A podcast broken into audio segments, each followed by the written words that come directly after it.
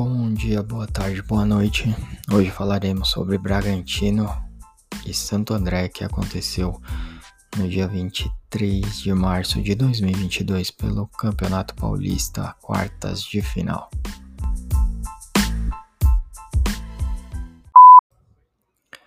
Bragantino e Santo André. Bragantino, um time mais bem organizado, com certeza, mas não podemos deixar de falar que o Santo André Fez um jogo até bem equilibrado, sem muitos ataques, obviamente, mas é, conseguindo segurar as forças do Bragantino, as principais forças do Bragantino pelas, pelas pontas aí que, que é o forte do time. O, só que o Bragantino tem o Arthur, né? E, e aí o Arthur resolveu o jogo, foi quem marcou o gol, o jogo foi 1 a 0 o Bragantino, olha, é, apesar de ser um time muito bem organizado pelo Maurício Barbieri, é, dificilmente eu acho que passa de qualquer um dos times que passar para para semifinais. É,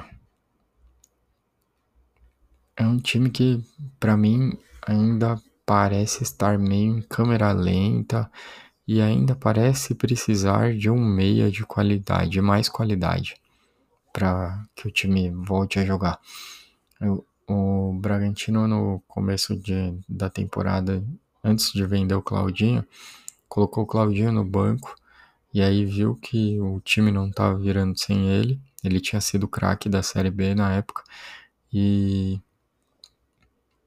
viu que o time não estava rendendo sem ele, colocaram o Claudinho em campo, pronto, Claudinho rendeu pra caramba e resolveu o time. O, esse time do Bragantino ele é montado para ter que ter um, um armador, um armador é, das antigas, sabe? Que não das antigas do meu pai, mas das antigas nossas. Aquele armador que é um armador que sabe abrir o jogo, sabe armar a jogada e ao mesmo tempo sabe chegar para finalizar. Então, eu acho que tá faltando isso no, no time do Bragantino. E aí vamos ver como é que serão as próximas etapas aí do, do Bragantino aí nas semifinais.